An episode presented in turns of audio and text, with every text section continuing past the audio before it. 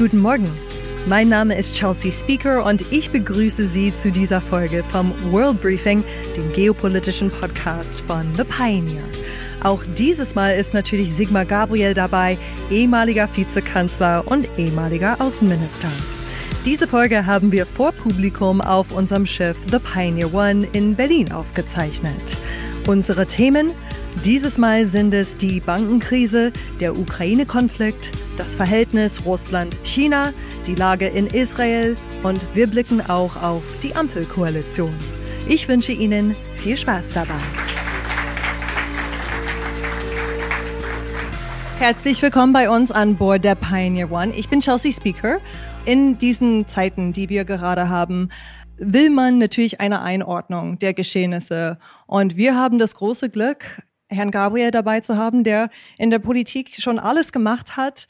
Ex-Vizekanzler, Außenminister, Wirtschaftsminister. Und heute Abend wird er wie in jedem anderen Monat auch uns eine kleine Einordnung der Geschehnisse geben.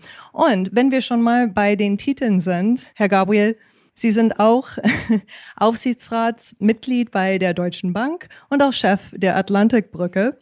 Und deshalb möchte ich mit einem Thema anfangen, das uns, glaube ich, alle derzeit beschäftigt, der Bankenkrise in den USA, die sich auf Europa und Deutschland auszuweiten scheint. Wie ist Ihre Einschätzung dazu? Also ich stimme denen zu, die fast einstimmig unter den Analysten der Finanzmärkte gesagt haben, dass es sich gerade nicht um eine globale und auch nicht um eine europäische Bankenkrise handelt und man die Situation der Banken in den USA, insbesondere der im Grunde nicht regulierten kleinen und mittelgroßen Banken, nicht vergleichen kann mit den Banken in Europa, die nicht nur anders, sondern natürlich auch schärfer reguliert sind, die eine wesentlich bessere Kapitalausstattung haben, die auch profitabel sind. Also was wir gerade erlebt haben, auch bei uns äh, in der Deutschen Bank, hat viel mit dem Ausnutzen einer, glaube ich, grundsätzlich immer noch existierenden Vertrauenskrise zu tun. Da haben sich ein paar Leute zusammengetan in den USA, haben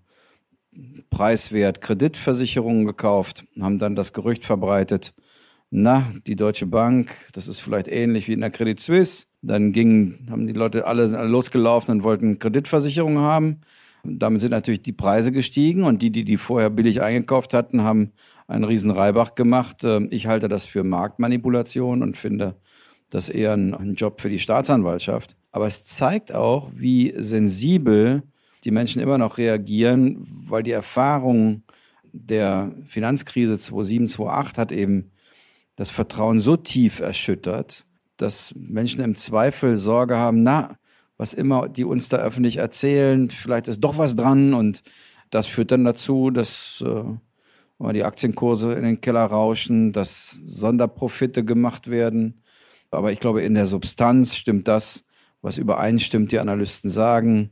Solide europäische Bankenlage, kein wirkliches Problem, das aus den USA rüberschwappt sondern ein Sonderfall des amerikanischen Sektors, der ja durch Herrn Trump alle Regulierungen erleichtert hat und dann gleichzeitig die Credit Suisse, aber kein Thema des europäischen Bankensektors. Das glaube ich stimmt.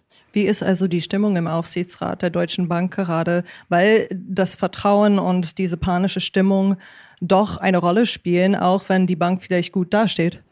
Na, seit Montag wieder besser, weil äh, sich der Aktienkurs ja auch ein bisschen erholt hat und sagen wir, die Märkte sich etwas beruhigt haben. Aber natürlich, ich meine, stellen Sie sich vor, Sie sind in einer Bank und sie, Ihnen wird bescheinigt, dass Sie in den letzten zehn Jahren wirklich den Turnaround geschafft haben. Ihre Profitabilität ist gut, die Liquidität ist gut.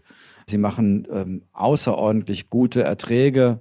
Das alles schaffen sie. Also die Fundamentaldaten sind richtig gut. Und dann kommen, ich glaube, es waren sieben oder acht Jungs, sind in der Regel Jungs, die sowas machen, in den USA und verbreiten das Gerücht, amerikanische Geschäftsbanken würden mit der Deutschen Bank nichts mehr zusammen machen wollen, damit sie diese Sonderprofite für die vorher billig eingekauften CDS bekommen. Da stehen sie fassungslos davor und können nur hoffen, dass sich das alles wieder beruhigt und das ist Gott sei Dank passiert und es ist auch zu verdanken der klaren Positionierung der EZB, der klaren, also der Europäischen Zentralbank, der klaren Positionierung des Kanzlers und eben, wie gesagt, der Analysten der Finanzmärkte, die gesagt haben, das ist Marktmanipulation und nicht wirklich eine Bankenkrise. Das ging natürlich auch alles schneller als 2007, 2008, einfach aufgrund der Tatsache, dass man Social Media hat und dass die Nachrichten sich so schnell verbreiten. Wie sehen Sie das verglichen mit dieser Zeit 2007, 2008 in der Hinsicht? Na, es ist nicht nur schneller, sondern die Welt ist natürlich auch instabiler. Menschen haben das Gefühl, dass die Komplexität wächst, was ja auch stimmt, aber gleichzeitig die Fähigkeit der Politik darauf angemessen zu reagieren abnimmt. Und wenn man mal hinschaut, was ist eigentlich passiert auf dem Höhepunkt der Finanzkrise, dann merkt man, wie groß der Unterschied ist zur heutigen Lage. Auf dem Höhepunkt der Finanzkrise trafen sich sofort in Washington die G20, die großen 20 Industriestaaten, haben eine gemeinsame Krisenanalyse gemacht und sich gemeinsam überlegt, was tun sie dagegen. Und es hat auch gewirkt. In der Pandemie, wo man ja sagen könnte, das betrifft im Zweifel noch viel mehr Menschen auf der Welt, gab es kein solches Treffen der G20. Es gab ein Treffen mal der, der Außenminister, das ist gescheitert, weil die Amerikaner wollten, dass man das Virus China-Virus nennt. Und ich weiß auch nicht, aber ich, warum, aber die Chinesen waren dagegen. Und damit war es das. Es gab keine wirklich abgestimmte Haltung dazu. Und das finde ich ist das Zeichen eigentlich der aktuellen Lage. Krisen, die internationale Zusammenarbeit erfordern, werden mehr und steigern sich. Klima, Gesundheit, Proliferation von Nuklearwaffen, Krieg und die Bereitschaft, miteinander zusammenzuarbeiten, sinkt. Wir haben eher eine Rückkehr zum Nationalismus in weiten Teilen der Welt und nicht zur internationalen Kooperation. Und das, äh, das führt zu dieser Instabilität, mit der wir, glaube ich, noch eine ganze Weile werden umgehen müssen.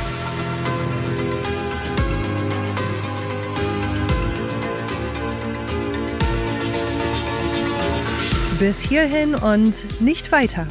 Ab hier hören ausschließlich Pioneers, worüber Sigmar Gabriel und ich noch gesprochen haben. Das wäre doch jetzt eigentlich eine gute Gelegenheit, zu uns an Bord zu kommen und als Pioneer all unsere Podcasts, Briefings und auch Live-Journalismus zu erleben. Und gerade zur Zeit lohnt es sich wirklich, denn wir bieten Ihnen die Möglichkeit für einen Monat zum Preis von nur einem Euro alles zu hören und zu lesen, was wir bei The Pioneer machen. Ich würde mich freuen, wenn Sie dieses Angebot nutzen. Ich hoffe, wir hören uns bald in aller Ausführlichkeit wieder. Ihre Chelsea Speaker.